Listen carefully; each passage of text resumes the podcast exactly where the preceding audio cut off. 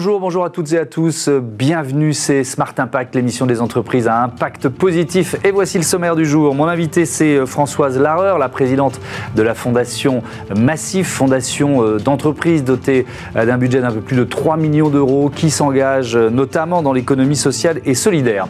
Le débat de notre émission, il porte sur les impacts du réchauffement climatique sur la santé, les conditions de travail dans la filière viticole, comment travailler en période de canicule, de forte chaleur et puis aussi comment euh, l'association Vignerons en développement durable s'engage pour faire euh, évoluer leur métier. Réponse tout à l'heure. Et puis dans notre rubrique consacrée euh, aux startups éco-responsables, je vous présenterai REMA. C'est une plateforme spécialisée dans le matériel médical de seconde main, économie sociale et solidaire, viticulture santé, trois univers et 30 minutes pour les explorer. C'est parti.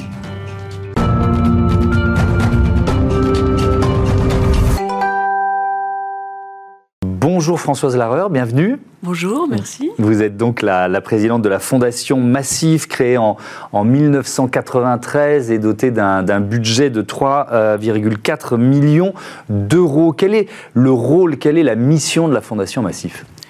Alors vous venez de le dire, la Fondation Massif a 30 ans cette année. Nous, mmh. l'avons fêté euh, euh, le 15 novembre, mais mmh. aussi tout au long de, l'année de, 2023.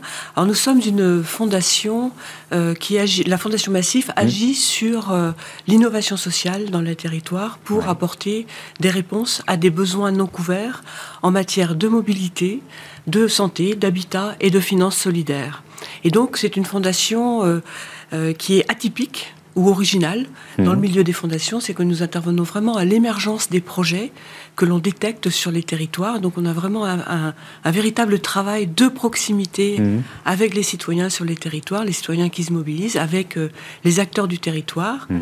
euh, pour justement, euh, donc on, on, intervient à l'émergence, une fois que le, l'action innovante se traduit en action concrète, ben nous, accompagnement, nous accompagnons cette, cette, cette structure et nous, nous, nous allons jusqu'à l'aider à son développement, à son changement d'échelle, voire à son essaimage sur euh, d'autres euh, départements, d'autres régions ou sur euh, l'ensemble du territoire. Du territoire national. Ça suppose un maillage territorial assez fin. Comment ça, comment ça fonctionne? Comment les projets remontent jusqu'à vous en quelque sorte?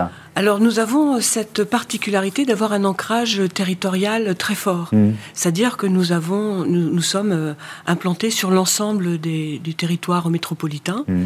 avec des, une équipe de chargés de mission. Nous avons 10 chargés de mission sur l'ensemble du territoire, mmh.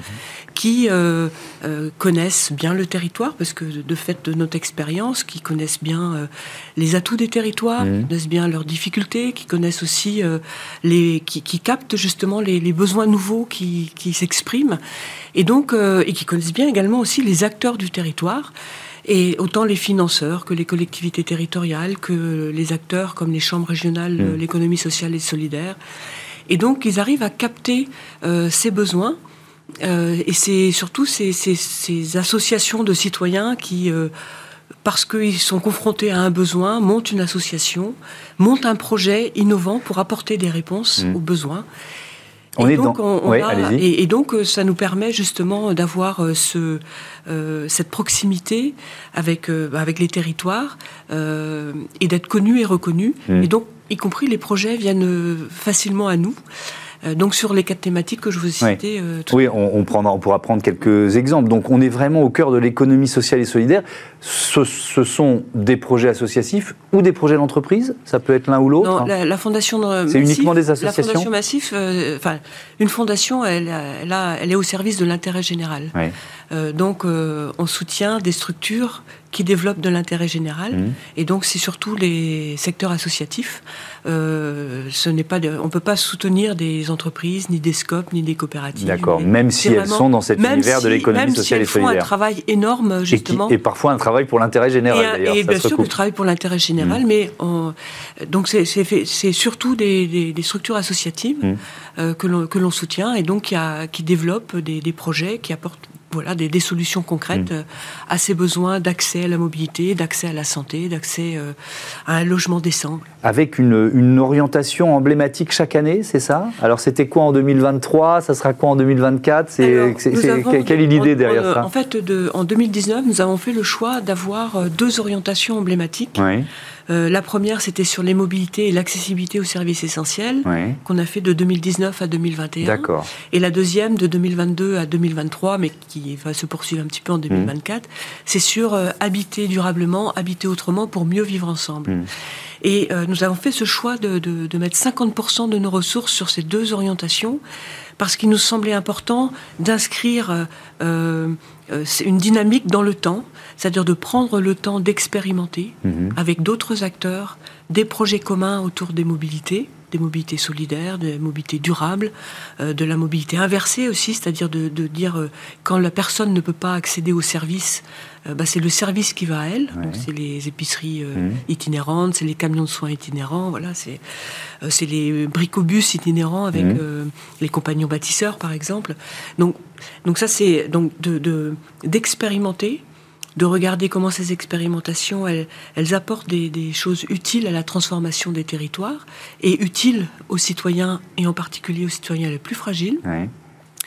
Ça nous permet de capitaliser et donc de, regarder c'est quoi les freins, c'est quoi les atouts, qu'est-ce qu'on peut faire mm. pour que d'autres puissent se saisir. D'où l'importance de, la durée. L'importance de la. Ça peut pas être trois mois. Quoi. Ça peut pas être trois mois. Euh, sur les mobilités, on a fait ça pendant deux ans et demi. Mm. Euh, on, ça ne veut pas dire qu'on ne travaille plus sur les mobilités. Oui, oui, puisque vous nous l'avez dit, et, vous travaillez aussi sur la santé et la finance solidaire. C'est pas, pas parce qu'il y, a, y a deux, y a deux orientations emblématiques que vous ne travaillez pas sur le reste. On a fait ces deux focus parce que ça nous permet vraiment euh, de, capitaliser, de donner plus de visibilité à mhm. ces questions d'accès à la mobilité, par exemple, euh, enfin d'accès aux services essentiels à travers différents types de mobilité, mhm. euh, différents types de mobilité accessibles euh, au plus grand nombre et d'abord accessible aux, personnes les plus, les plus fragiles. je peux vous citer un exemple. Oui, alors c'est ce que j'allais vous demander, un exemple. Que je trouve assez extraordinaire, mmh. euh, mais il y en a plein hein, à la Fondation. Euh, c'est le, le, réseau des garages solidaires, par exemple. Nous avons soutenu, il y a maintenant plus d'une dizaine d'années, mmh. la création d'un garage solidaire qui s'appelle Apréva en Gironde, mmh. à côté de Bordeaux. Donc c'est un garage solidaire qui répare, remet en état des voitures qui leur sont données soit par des villes, soit par euh, enfin, des collectivités territoriales, des administrations, des entreprises, des flottes de voitures d'entreprises, mhm. ou des dons de particuliers, ils les remettent en état et les, les permettent de, les mettre euh, à, à, la vente ou à la location euh, pour lever les freins de mobilité à des personnes qui sont en recherche d'emploi ou en retour à l'emploi et qui n'ont pas les moyens de s'offrir ou de s'acheter une, voiture ou de louer par une mmh. entreprise euh, traditionnelle. Et donc ça a démarré à Bordeaux et c'est devenu un réseau, c'est ce que j'entends. Oui, ça, a démarré à Bordeaux. Ils, ont, ils sont allés sur le Tarn-et-Garonne. Aujourd'hui, ils sont sur 43, euh, il y a 43 garages solidaires sur 11 régions. Mmh. Euh, oui, pas, loin de 11 régions. et avec, et ce qu'on soutient aujourd'hui à la Fondation, c'est la structuration de ces réseaux. Parce que c'est important de... Ça reste une association. Ça reste une association, c'est une association euh, tête de réseau qui structure, fédère les garages solidaires, qui mmh. essaiment aussi des garages solidaires sur les autres territoires pour apporter justement des solutions de mobilité mmh. à ceux qui n'ont pas les moyens de, trouver, euh, d'accéder à, une voiture. Mmh. Et donc, ce sont des, associations qui s'impliquent aussi, euh, ben, qui pensent transition écologique, donc ils travaillent aussi sur ces questions-là de mobilité durable. Donc, ils, évoluent aussi vers l'apprentissage du vélo, la réparation de vélos, comme, comme ils font de la réparation de mmh. voitures. Et souvent, ce sont des entreprises qui sont aussi des chantiers d'insertion ou des écoles d'insertion, donc ils forment aussi leurs salariés mmh. à de nouvelles qualifications ou à des qualifications futures pour leur mmh. permettre aussi de trouver euh, un emploi euh, plus tard. Alors vous avez lancé le mois dernier, 15 euh, novembre, je crois, l'opération La Belle Rencontre. C'est quoi la Belle Rencontre? Alors la Belle Rencontre, c'est un dispositif de, c'est une opération en fait, de mmh. budget participatif pour faire connaître auprès de nos délégués représentants sociétaires, auprès de l'ensemble de nos 10 000 salariés, enfin mmh. des 10 000 salariés de la Massif, mmh. euh, mais aussi de nos 5 millions 7 de sociétaires ce que fait la fondation euh, et de permettre à ces personnes, à tous ces salariés euh, élus et, et, sociétaires, euh, de pouvoir rencontrer et vivre aussi ce que et partager ce que font mmh. des associations sur, les, sur, le, sur le terrain, sur le territoire. Là, le, thème que nous avons choisi, c'est l'habitat. Toutes les structures que nous avons soutenues depuis le début du quinquennat autour mmh. de, bah, de, notre thématique habitat habitat, donc habitat durable, participatif. Donc il y a 30 projets qui sont prévus. pour une subvention de 100 000 euros que l'on fait, donc on fait rencontrer les salariés, nos délégués et nos sociétaires à travers d'une plateforme que l'on a un peu piqué à Tinder, donc sous forme de, de, de, de, une plateforme dynamique, enfin de, moments dynamiques en fait, euh, euh, rapide, mmh. euh, où chacun peut cliquer, donner un coup de cœur à travers un clic à l'association qui lui paraît le plus proche de ses convictions, de, de ses attentes. Merci beaucoup Françoise Larreur et, euh, et à bientôt sur euh, Bismart. Merci d'être venu nous présenter la, la Fondation Massif. On passe à notre débat santé et réchauffement climatique au programme. Retrouvez le débat de Smart Impact avec Veolia.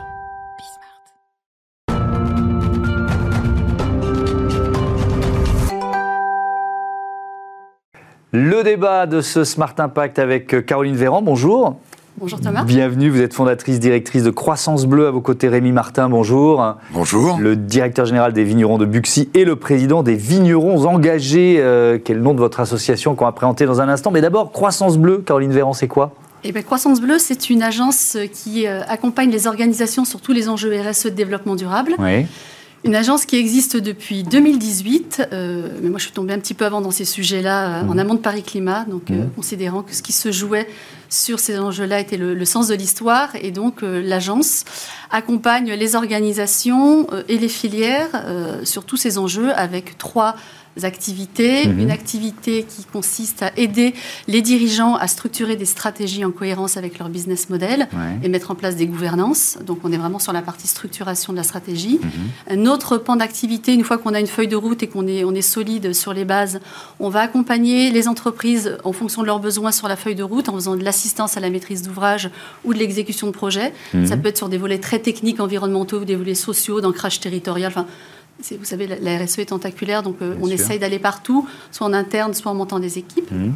Et puis, en troisième activité, on, aide les, entreprises à construire leur discours de preuve, euh, que ce soit dans le cadre d'une labellisation, mmh. rédaction d'un rapport intégré, bientôt le, rapport durabilité, ou de devenir entreprise à mission. Voilà, donc c'est assez vaste.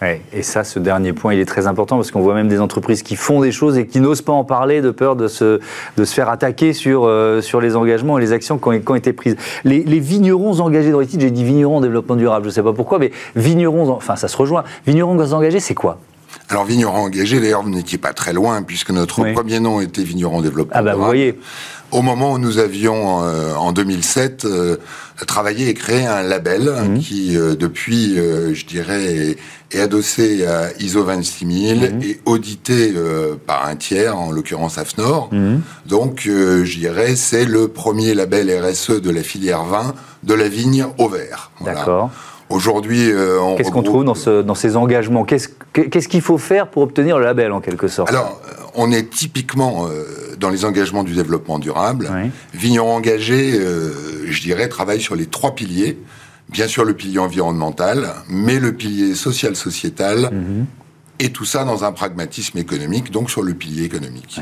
Voilà, c'est vraiment la particularité, c'est qu'on intervient sur les trois piliers mhm. de la vigne on va parler évidemment santé, c'est vraiment l'axe principal de ce, de ce débat, mais je voudrais quand même poser une question, parce que la, santé euh, des travailleurs, c'est aussi la question des produits qui sont utilisés dans, dans, la vigne, et c'est vrai que c'est un, un débat qui n'est pas facile à, trancher quand on est viticulteur. Est-ce que les vignerons engagés, ils font forcément du bio pour mettre moins de pesticides? C'est quoi la, la philosophie? Alors, on n'est pas obligatoirement bio pour être vigneron engagé, mais on peut être bio pour être vigneron engagé. Alors là, on est euh, vraiment dans une logique d'amélioration continue. C'est ça. Hein, parce que le, monde agricole, les pratiques agricoles mmh. euh, ne s'inversent pas du jour au lendemain. Mmh. Euh, et je dirais, on est dans une évolution vertueuse et permanente. Mmh. voilà, on, a, on devance même la réglementation dans les engagements qu'on que l'on prend. Hmm. Alors, on va parler donc de, l'impact du réchauffement climatique sur la, santé au travail dans ce secteur de la, de viticulture. Quelques éléments, c'est l'OIT qui nous donne ces, chiffres. Au-delà de 33 degrés, un salarié perd jusqu'à 50% de sa capacité de travail. Et si on se projette vers 2030, les fortes températures devraient, vous le voyez, réduire de 2,2% le total des heures travaillées dans le monde. Caroline Véran, est-ce que les, alors là, on va avoir une démonstration que des entreprises s'en saisissent, mais est-ce qu'il y a une prise de conscience Ou pas forcément, justement? Alors, sur ce sujet, sur l'articulation mmh. directe du réchauffement climatique sur le travail, euh, la santé au travail, et donc l'enjeu pour les organisations, euh, les entreprises mmh. de, de, travailler ce sujet en particulier, non. Il y a de mon point de vue, il y a un retard au démarrage euh, qu'on peut expliquer pour, pour, trois, pour trois raisons. Le, premier, c'est qu'en fait, on a un, il y a, un, il, y a biais mental qui fait que ce sujet de la santé, on sait très bien que quand il fait très chaud dans notre mmh. sphère privée, on, sent que ça nous affecte. Donc, euh, y a, le, CESE a, fait une étude qui a, montré ce décalage entre la perception que les gens dans la sphère privée ont de l'impact du réchauffement climatique sur leur santé mmh. et de 80%. Euh, et quand on pose la même question dans le monde du travail, euh, ça, descend très vite à, 30-35%. Donc, en fait, on n'a pas la même lecture selon quand on est dans la sphère privée ou la sphère mmh. professionnelle. On est au travail, donc c'est normal de souffrir. Bah, c'est ce que j'essaye de comprendre ce biais. C'est souvent, et on retrouve, ce, on retrouve cette dichotomie en fait, mmh. qui, est, paradoxale dans, de nombreux sujets en fait. On, prend, on ne raisonne pas de la même manière mmh. dans notre vie privée mmh. euh, et euh, dans le monde de l'entreprise. Et on sait très bien qu'avec ces enjeux de transition environnementale et sociale, il faut absolument décloisonner et faire de plus en plus de liens entre les deux. La deuxième raison pour laquelle les entreprises ont un petit retard au démarrage, de mon point de vue, c'est qu'il y a une. On parle énormément, et c'est tant mieux, et du, réchauffement climatique. Et aujourd'hui, l'effort principal des entreprises se concentre sur la, la question de la décarbonation donc il y, a, voilà, il, y a, cet enjeu de mesurer son empreinte carbone, de mmh. définir une trajectoire bas carbone, de répondre aux accords de Paris Climat. C'est essentiel. Mais du coup, l'effort des entreprises se concentre sur ce volet-là et, et, et ne ne prend moins, hmm. prend moins en compte l'impact du, euh, du réchauffement, sur, la santé. sur la santé. Donc ça c'est le deuxième, vous en avez un troisième. Euh, mais le troisième m'échappe. ah bah c'est pas grave, il reviendra sur moi un peu plus tard. C'est toujours comme ça que fonctionnent le, euh, les, les, idées. Est-ce que vous voyez vous, Rémi Martin, les effets de ce, ce réchauffement sur les, salariés, les, ouvriers agricoles Et j'imagine que oui. Et comment vous l'appréhendez? Alors on a vu, on a vu et, on est engagé dans, dans, toutes les réflexions par hmm. rapport au changement climatique. Et on l'a vu très rapidement, puisque le cycle de la vigne euh, s'est décalé au fur et à mesure des années. On vendange de plus en plus tôt, quoi. Voilà, on vendange de plus en plus tôt. Mm. Donc on a pu trouver des solutions. Euh, nos vignerons mm. et leurs salariés ont trouvé des solutions pour les autres travaux de la vigne tout au long de l'année. Mm. Euh, il nous reste un, un problème qui est qui est plus complexe, mais euh, c'est l'objet de cette réflexion, mmh. euh, c'est la période des vendanges. Puisque, effectivement, euh, la période des vendanges, on ne peut pas mettre les, les vendanges en pause. Quand le raisin est mûr... C'est vraiment un créneau, il faut y aller. Quoi. Voilà. Mmh. Donc, c'est surtout sur cette période que se, se cristallise, je dirais, la difficulté. Parce qu'il faut y aller, même s'il fait 35 degrés Bien, non, pas complètement, parce que pour rentrer aussi des raisins de qualité, il faut les rentrer à une température assez faible. Alors pour ce qui est en vendange manuelle, hmm. eh bien, on ne peut pas commencer à vendanger avant le lever du jour, et il faut s'arrêter euh, selon la température, eh bien, à 13h, hmm. à 14h. Et donc, euh, il y a aussi un autre volet. Euh, nos, nos, travailleurs viennent, nos vendangeurs, hmm. aussi pour faire des journées complètes de travail. Donc, il va falloir, et je dirais. Quels aménagements vous avez déjà mis en place? Alors justement, ça a été plutôt des aménagements individuels faits par chacun. Euh, si l'association Vignerons Engagés, euh, je dirais, euh, a décidé de s'emparer de ce sujet, et mm. c'est d'ailleurs, ça a été décidé à l'unanimité lors de notre dernière conseil d'administration, mm. qui était juste après les vendanges, vendanges qui ont encore été marquées par un épisode, on va dire tardif de canicule, mais qui mm. s'est trouvé en période de vendange. Euh, et on a décidé donc de s'engager et d'en faire un projet 2024. Euh, mhm. euh, donc, et c'est pour ça que la réflexion va s'engager. On souhaite associer le plus grand nombre de gens à cette réflexion, de façon à essayer. C'est la méthode vigneron engagé. On a la chance d'être des producteurs de mhm. toutes les régions viticoles, de partager des expériences, de partager des réflexions pour trouver des, des, solutions plus intelligentes. Et comment euh, votre, votre entreprise, comment Croissance Bleue intervient dans ce processus euh, et, finalement quel conseil vous donnez à un secteur comme celui-là qui, se, euh, qui décide de prendre à bras le corps une, thématique comme, comme celle-là? Alors peut-être je revenir juste un petit peu en amont, et c'est vrai que c'était un moment assez, assez important hein, et, et, pour l'agence et pour Vignerons Engagés, mmh. c'est que nous ce sujet-là à l'agence de l'articulation justement de, de, du climat sur le travail, c'est un sujet dont les entreprises s'emparent très peu. Et on avait cette volonté volonté de porter ce sujet-là. Et, on et suite aux épisodes dramatiques qu'il y a eu cet hmm. été, on, moi, oui, il y, a eu des, il, y a eu des, il y a eu des morts, on s'en souvient pas forcément, mais il y a eu des morts dans la Marne, il y a eu des morts en Beaujolais. Il y a des enquêtes sont ouvertes, et hmm. voilà. Donc, euh, l'agence, moi, j'ai proposé, en fait, au conseil d'administration de, de s'emparer de ce sujet-là en disant que, voilà, il, est, il était temps il, était temps de traiter mm. euh, ce sujet véritablement. Euh, et, c'est ça qui est important, c'est que autant il, y a des, il peut y avoir des engagements euh, diversifiés selon les piliers de la RSE, mm. mais là, en l'occurrence, tout le monde s'est dit, OK, on va travailler. Donc, le rôle de Croissance Bleue était de mettre ce sujet sur le, sur le devant de la table et de convaincre les directions de venir s'en emparer et d'en faire une priorité de la, stratégique. Et maintenant, sur le deuxième temps, la, question va être de, alors on a, on a fait une première masterclass qui s'est jouée hier d'ailleurs, hein, pour, euh, c'est le premier acte, de commencer à sensibiliser et à parler de ce sujet. Ensuite, on va les accompagner à lancer une grande enquête, parce que c'est tout l'enjeu, en fait. Vous posiez la question à, Rémi de euh, est-ce qu'il y a déjà des choses qui sont mises en place? La question, c'est chaque filière a ses spécificités métiers et qui plus est euh, dans le domaine de la, viticulture, selon les territoires, on n'a pas les mêmes mmh. pratiques agricoles et on n'est pas confronté aux mêmes, aux, mêmes, aux mêmes enjeux. Et donc le, but est d'aller faire une grande enquête, d'abord euh, quantitative et ensuite qualitative, pour aller récolter le maximum de données terrain et d'essayer d'avoir déjà une première photographie mhm. extrêmement objective de quelle est aujourd'hui sur la filière vin, en prenant en compte les spécificités métiers et la granularité territoriale, mhm. euh, qu'est-ce qu'on peut retirer comme données et collectivement être d'accord sur ce constat et de se mettre collectivement d'accord avec Vigneron. Et le but, c'est aussi d'embarquer les autres parties prenantes de la filière, dire comment on est prêt à changer l'organisation du travail. Ça veut dire que dès euh, l'été prochain, pour les prochaines vendanges, il y aura des modifications C'est votre objectif? Alors, comme le disait Caroline, euh, on a commencé par la première masterclass.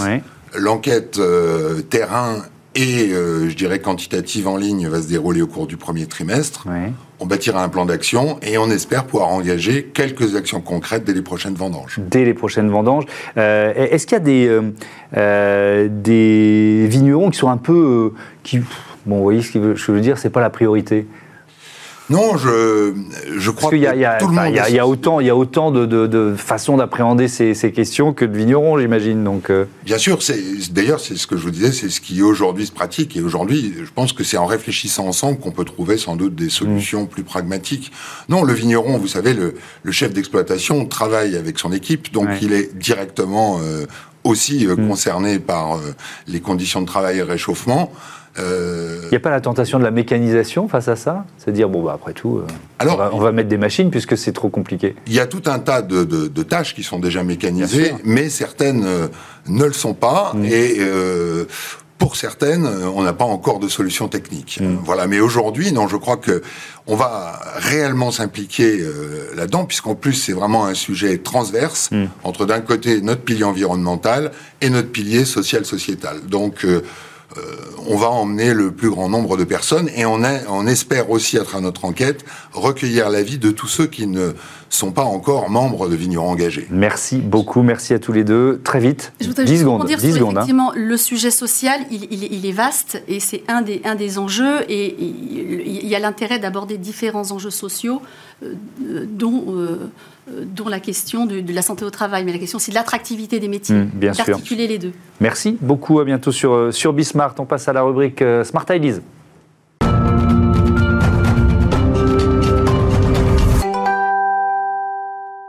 Smart Ideas avec euh, Alexandre Elarouchi. Bonjour, bienvenue. Vous êtes le, cofondateur, le président de REMA, créé en, juin dernier avec Boris Bentala et Christina Cardova.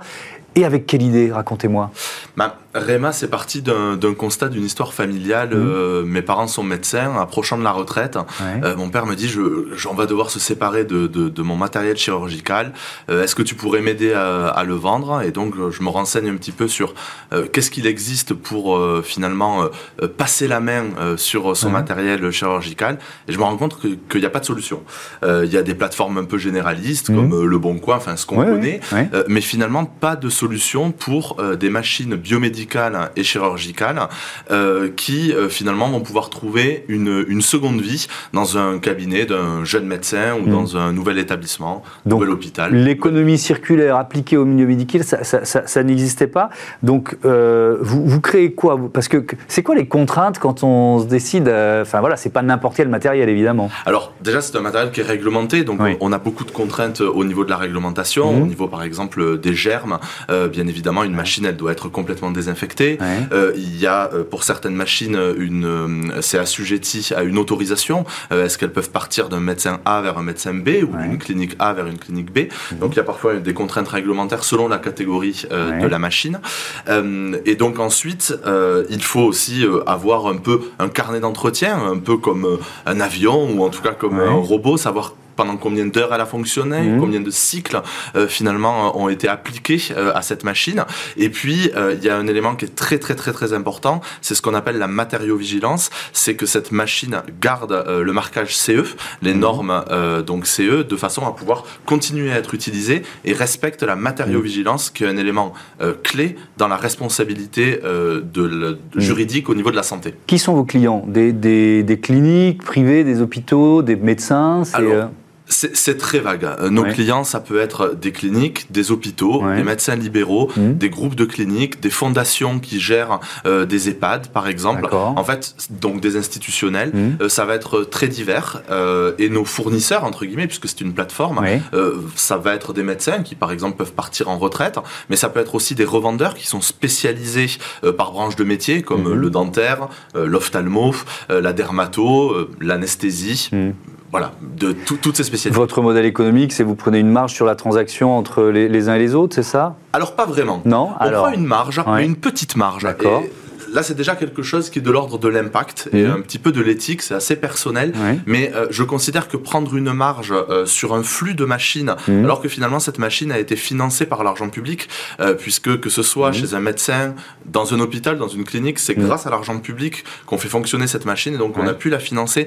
Je trouve que c'est un peu cynique de prendre une marge et de fonctionner comme ça. Donc non, on prend une toute petite marge, mais cette marge est capée. Donc la marge est de l'ordre de 10%, mais elle est capée à 1000 euros. ce qui fait que si on vend une machine à 20, 25, 40 000 euros, notre commission sera que de 1000 euros. D'accord. Je vous laisse imaginer qu'on est parfois sur des machines qui valent 100 000 euros, donc ça représente 1%, donc c'est mmh. marginal. Mmh. Par contre, on va plutôt gagner notre vie en vendant des services à côté. Et notre métier est de donner accès à une information, mmh. de créer de la liquidité sur euh, le marché de la seconde main dans ce secteur d'activité et de venir y associer des services pour que ça soit finalement aussi facile pour les acheteurs et les vendeurs que du matériel neuf, que ce soit un environnement très sécurisant, très fiable. Et donc on va vendre des services comme des livraisons express, euh, des services de garantie, on applique des garanties qui peuvent aller jusqu'à jusqu'à deux ans sur les machines. On va gagner notre vie sur les garanties. Mhm. On va aussi euh, proposer des services de financement et euh, des services de maintenance. Parce que le sujet, euh, quand on a un respirateur en anesthésie, bah, c'est qu'il y ait une garantie de maintenance et de pièces pendant cinq ans. Donc ce sont sur, sur ces services-là mhm. qu'on va gagner notre vie. Merci beaucoup d'être venu nous présenter Réma et bon vent à, à votre entreprise. Voilà, c'est la fin de ce numéro de Smart Impact. Je voudrais remercier Marie Billa à la programmation et à la production. Marie qui part vers de nouvelles aventures. Merci euh, d'avoir participé à, cette émission. Euh, Angèle Jean Girard euh, à la réalisation. Thibaut Goury-Lafont pour le son. Belle fin de journée sur Bismarck, la chaîne des audacieuses et les audacieux. Salut.